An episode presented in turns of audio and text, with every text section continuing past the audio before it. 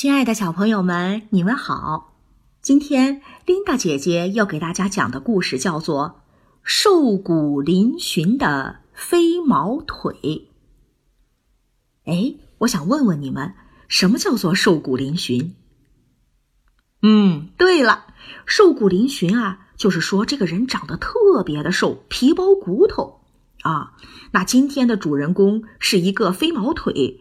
而且是一个瘦骨嶙峋的飞毛腿。前面讲到了苏丹王委托我专程到开罗去，为他们办一件极其重要的事儿，然后为我践行的仪式非常的隆重，不计其数的侍从前呼后拥着我。途中啊，只要有机会，我就会把这些十分得力的人员招纳进来，以扩充我的侍从队伍。距离君士坦丁堡没几公里的地方，我发现了一个瘦骨嶙峋的矮子，他正风驰电掣般的从田野里跑来。我定睛一看，在这矮子的两条腿上，还分别系着一个将近五十磅重的铅球。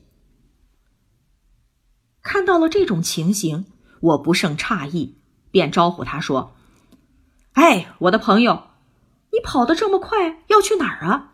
为什么要在腿上系这么重的铅球呢？矮子啊，停下来，气喘吁吁地说：“我我我从维也纳来，已经跑了半个小时了。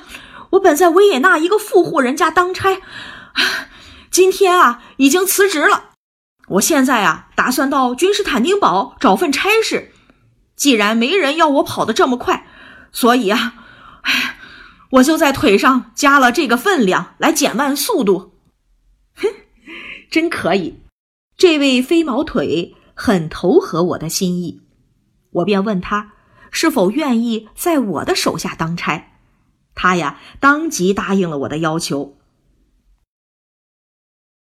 小朋友们，明希豪森男爵将飞毛腿招纳到自己的队伍中。是因为啊，他发现了飞毛腿身上的优点。